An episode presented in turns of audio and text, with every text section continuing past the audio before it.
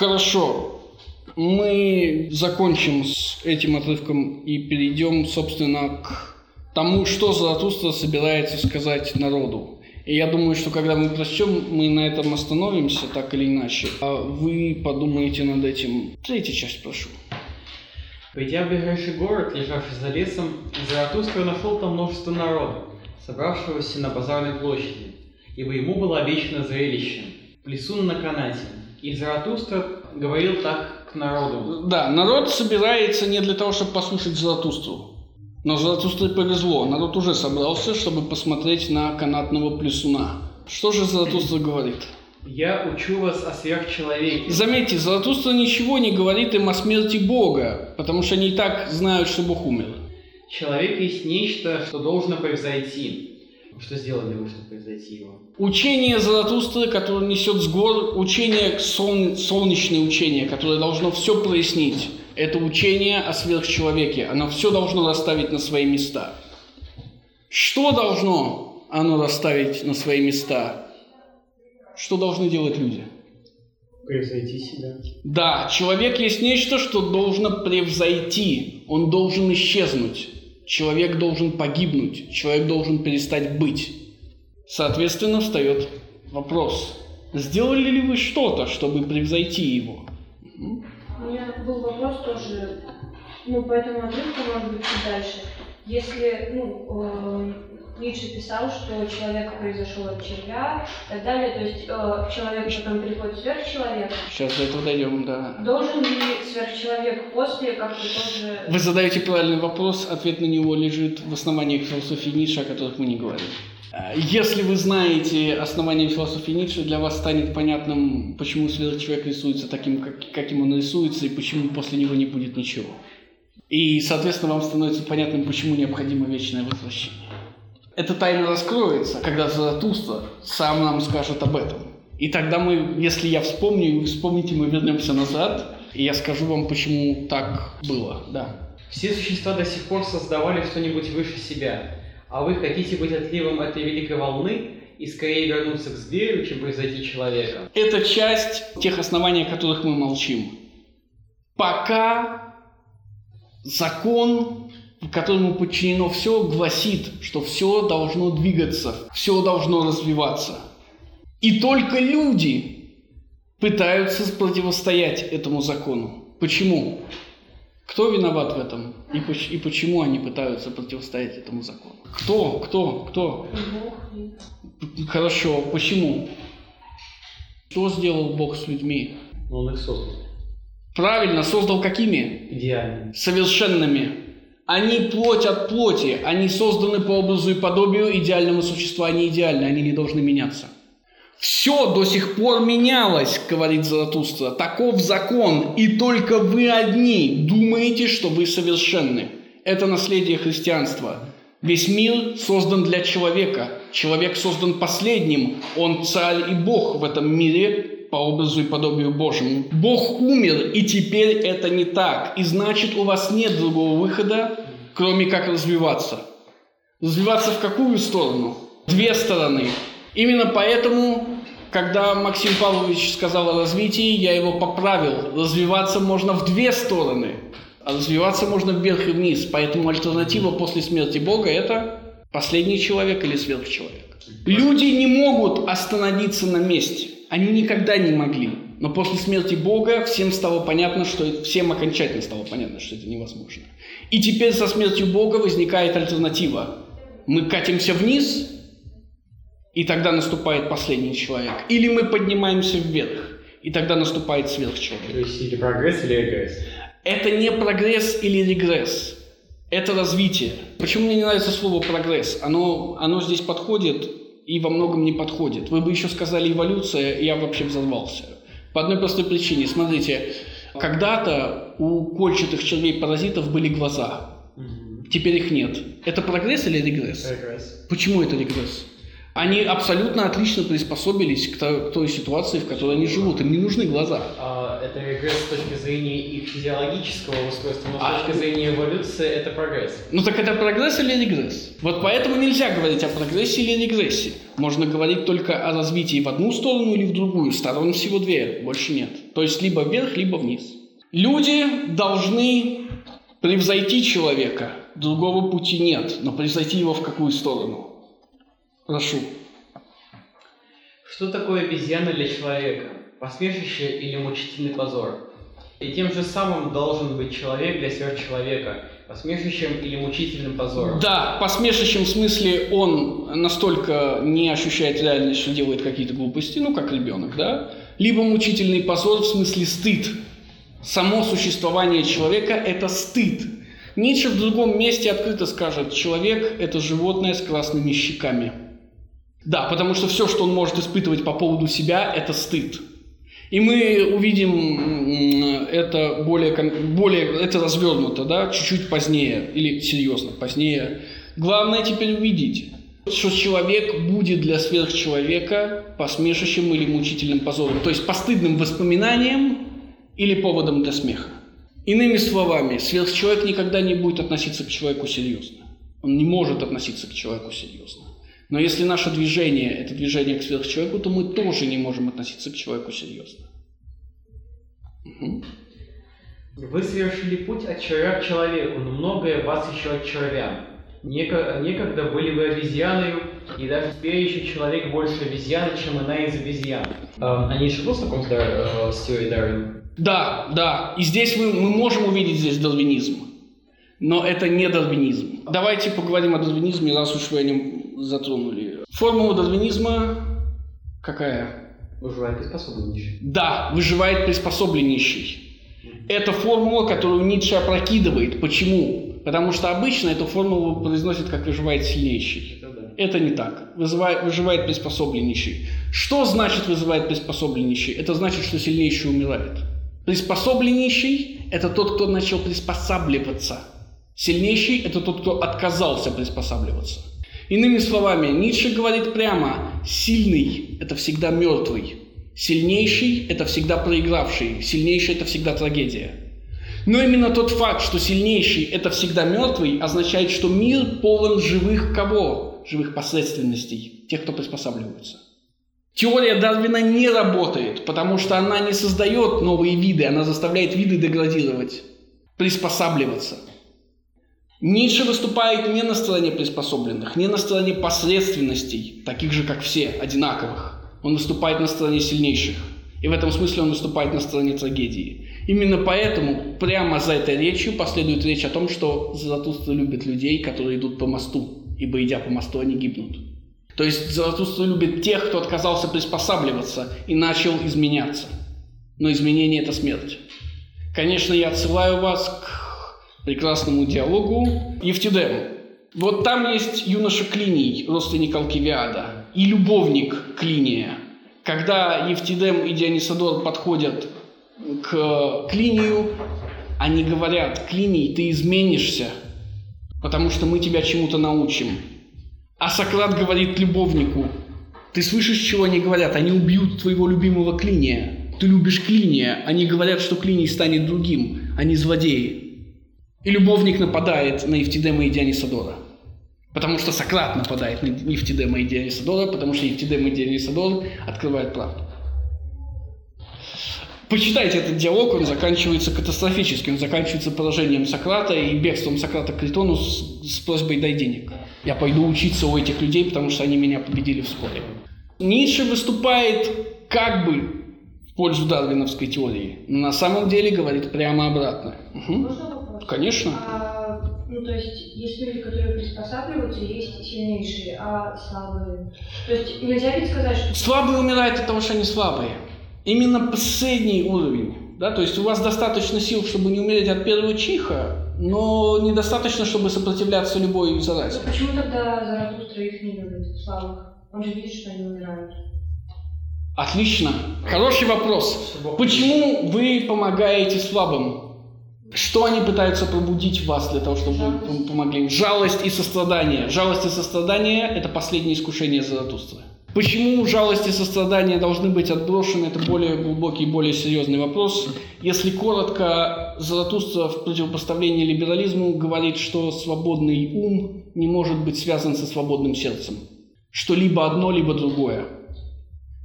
Отсутствие свободного сердца означает более жестокую дисциплину, максимальную жестокость по отношению к себе и окружающим. Именно поэтому вы должны избавиться от жалости и сострадания. Только так вы можете стать по-настоящему свободным. То есть свободным умом, конечно же. Вопрос. Если э, Ницше известен дарвинский принцип, что выживает э, приспособнейший, Мгм. э, Ницше его отвергает или он сознательно становится на сторону тех, кто вымер? Он ста- становится на сторону проигравших. Ну, Иными словами, он говорит, что ценность заключается не в том, кто выживает, а ценность заключается в том, кто отказывается приспосабливаться. То есть это и есть самые ценные представители вида. Дарвин говорит, они биологический мусор, потому что их гены не выживают, они ничего не значат для истории. Ницше говорит, они значат для истории все. что Они и есть история. Что они меняют тех, кто приспосабливается. Они не меняют тех, кто Они приспосабливается. приспосабливаются, поэтому... А, они нет, нет, нет, они же проигрывают. Речь не об этом. Речь о том, что они представляют из себя пиковые точки вида, лучшие экземпляры. Вот вопрос, как сделать так, чтобы лучшие экземпляры выживали и продолжали жить, это серьезнейший вопрос. Более того, Ницше говорит, чем выше забирается жизнь, тем более изощренной и тонкой она становится. Чем более тонкой она становится, тем легче она погибает. Иными словами, давайте я наступлю на очередную мину и приведу вам простой пример, который вам наверняка уже известен. Сколько на этой планете львов, сколько медведей, да? а сколько коров, собак, кошек, мышей. Именно об этом речь идет. Другое дело, что Ницше задается вопросом, серьезнейшим вопросом, как сделать так, чтобы появление пиковых экземпляров человека перестало быть случайным, и они перестали так активно исчезать. Хорошо. Даже мудрейшие среди вас э, есть только разлад и двойственность между растением и призраком. Но разве я призываю вас стать призраком или растением? Смотрите, я учу вас о сверхчеловеке. Достаточно. Следующий ход. Что еще привносит христианство, помимо идеи того, что человек есть совершенство, ему не надо меняться? То, о чем только что Заратустра сказал. Простите еще. Нет, а, даже мудрейший среди вас есть только разлад и двойственность между растением и призраком. Разве я призываю вас стать расте- призраком или растением? Отлично, да. Э, Если бы Ницше писал сейчас, он бы, конечно, написал овощем и призраком, да? Итак, о каком разладе идет речь? Между духовным и... Между телом и душой, конечно. Христианство приносит разлад между телом и душой. Заратустра, и смотрите, он говорит, даже мудрейшие среди вас все еще верят в эту глупость.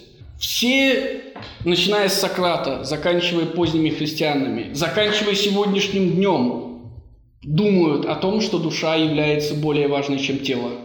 Сократ соблазнил Алкивиада, после этого мы все до сих пор думаем, что внешность, богатство и красота не важны, а важна душа.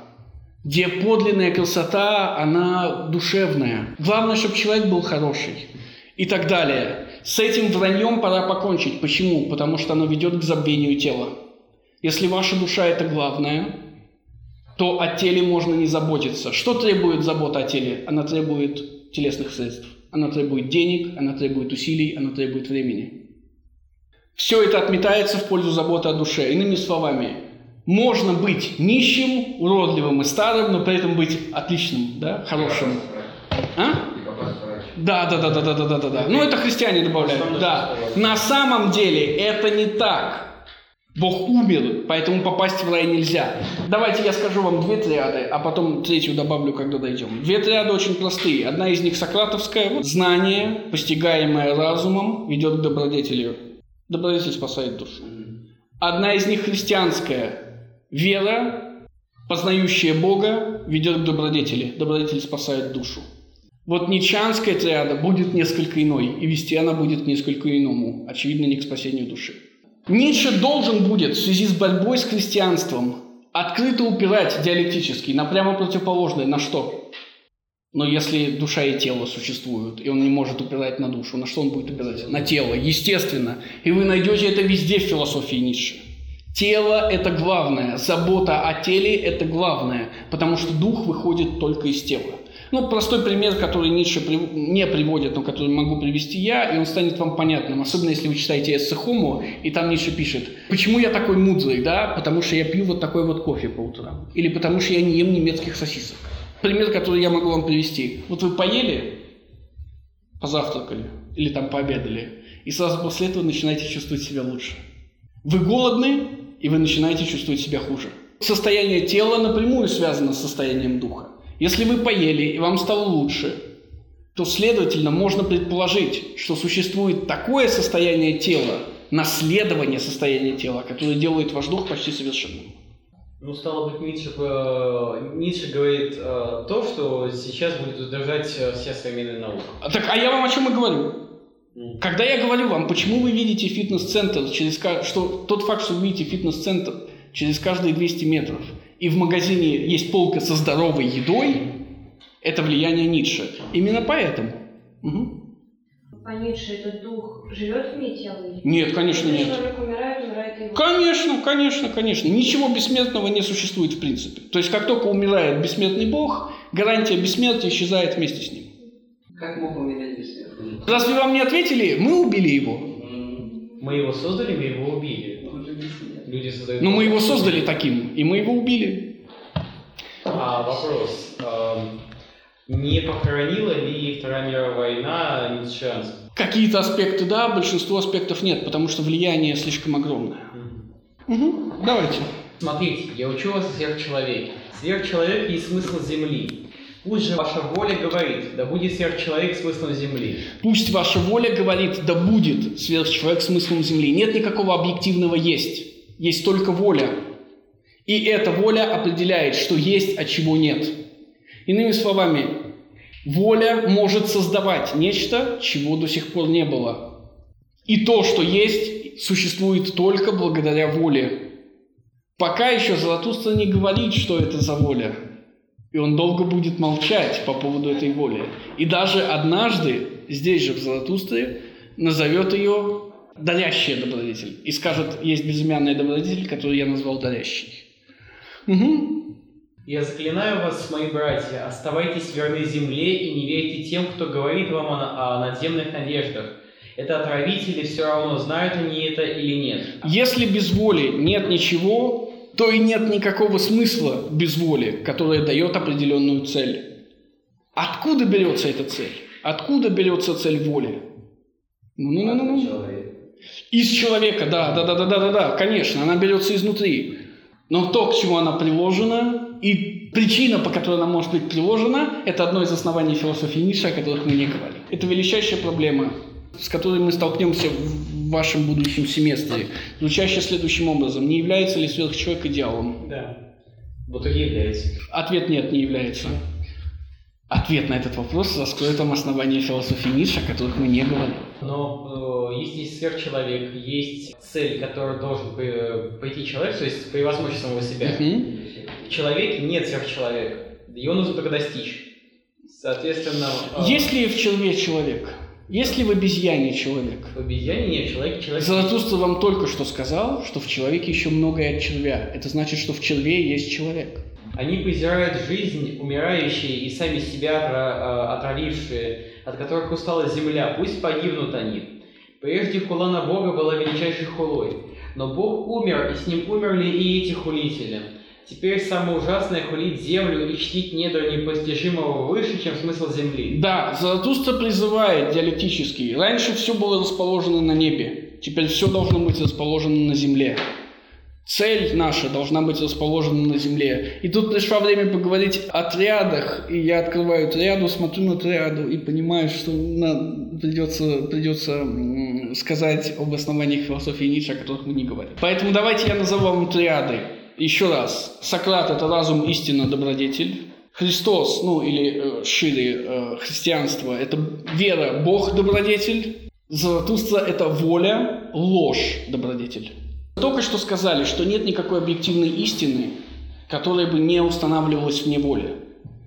Сверхчеловек есть смысл Земли, потому что мы хотим, чтобы он был смыслом Земли. Иными словами, если мы хотим, чтобы смыслом Земли было нечто другое, будет нечто другое. Некогда смотрела душа на тело с презрением. Тогда не было ничего выше, чем это презрение. Она хотела видеть тело тощим, отвратительным и голодным. Так думала она ускользнуть от тела и от земли. О, эта душа была еще, э, была еще тощей, отвратительной и голодной, и жестокость была наслаждением этой души. Чего хочет приличный христианин? Скорее отправиться в рай. Как это сделать? Надо истязать собственное тело, потому что это поможет. Самобичевание, пост, голодание и прочее, прочее, прочее, прочее. Там какое-нибудь шламирование, там стигматы для себя и прочие, прочие страшные вещи. Религии какие-нибудь, если мы говорим о нашей традиции. Теперь это не так, но это не важно, важно другое. Почему душа этого хотела? Потому что она сама была отвратительной, грязной, тощей. Иными словами, это была ее месть здоровому и красивому телу. Угу. Но и вы, братья мои, скажите мне... Заратустра впервые обращается к людям, братья мои. Вскоре он перестанет это делать, и даже к своим ученикам он долго не будет обращаться, братья мои. Скажите мне, что говорит ваше тело о вашей душе? Разве ваша душа не, не бедность и грязь и жалкое довольство собой? Да, тело должно быть напрямую связано с душой, и тело показывает вам душу человека. Угу. Поистине человек – это грязный поток. Надо быть моем, чтобы принять в себя грязный поток и не сделаться нечистым. Смотрите, я учу вас о сверхчеловеке, он это море, не может потонуть ваше великое презрение. Угу, достаточно. О чем говорит Заратустра? Заратустра говорит, что люди отвратительны. Люди вызывают стыд. Как можно сделать так, чтобы они перестали вызывать стыд? Как можно сделать так, чтобы они перестали быть отвратительными? Они никогда не перестанут быть отвратительными, и мы никогда не перестанем испытывать по отношению к ним стыд. Но мы можем найти оправдание их существованию. И этим оправданием и будет сверхчеловек. Да, да, да, да. То есть ваше ужасное, отвратительное, жалкое существование оправдано тем фактом, что вы идете к сверхчеловеку. Ничем другим оно быть оправдано не может. После смерти Бога, конечно. Ну, то есть получается, стать больше, чем... Нет, вы не станете больше. Петь и любить человека можно только при том условии, что мы знаем, что он идет к сверхчеловеку. Просто по той же самой логике, которая была до этого, нет ли в том же черве чего-то от сверхчеловека? Конечно, есть. Все, тогда. А как, как же иначе? Давайте мы прочтем одну строчку и на этом закончим. В чем-то высшее, что можете вы пережить. Это час великого презрения. Час, когда ваше счастье становится для вас отвратительным, как и ваш разум и добродетель. Заратустра называет три вещи. Счастье, разум и добродетель должны быть преодолены. На самом деле он немного лукавит, потому что он добавит к добродетели, к этому списку справедливость и сострадание. Лучшее в людях – счастье, разум и добродетель, справедливость и сострадание – должны быть преодолены. Для того, чтобы у них появились новые ценности, старые ценности сначала должны отмереть. Но перед этим должно отмереть само понятие ценности. И Заратустра собирается это сделать. Или, по крайней мере, показать людям, как это произойдет. Давайте мы на этом остановимся, если у вас нет вопросов.